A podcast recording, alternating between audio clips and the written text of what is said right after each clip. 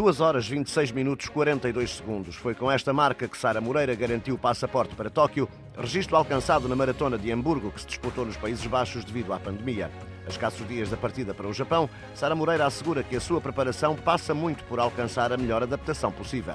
Que a questão vai ter a ver muito, é muito individual, é, tem a ver muito com a adaptação de cada um. Uh, e depois temos que fazer tudo aquilo que tiver ao nosso alcance para conseguirmos uh, estar melhor preparadas. E isso eu tenho feito cá em Portugal, numa, com, com, uma equipa uh, ligada à Faculdade de Coimbra, que tem um ambiente preparado, neste caso um ambiente interno, em, em, que a gente corre numa passadeira durante um período de tempo para conseguirmos fazer uma aclimatação, como eles chamam, que é no fundo preparar o nosso organismo para as condições que vamos encontrar, neste caso não é em Tóquio, é em Sapporo, que é onde se realiza a maratona olímpica.